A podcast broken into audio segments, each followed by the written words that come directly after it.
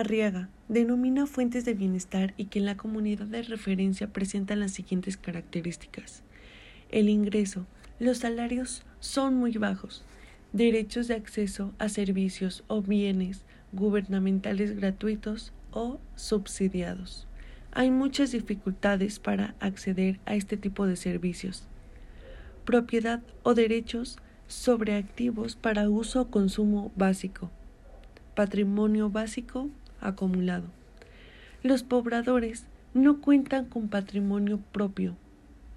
Niveles educativos con habilidades y destrezas como expresiones de la capacidad de hacer y entender. La mayoría de la población es analfabeta. El tiempo disponible para la educación, el ocio y la recreación no cuentan con horarios específicos para recibir educación y las clases que reciben los niños se interrumpen frecuentemente.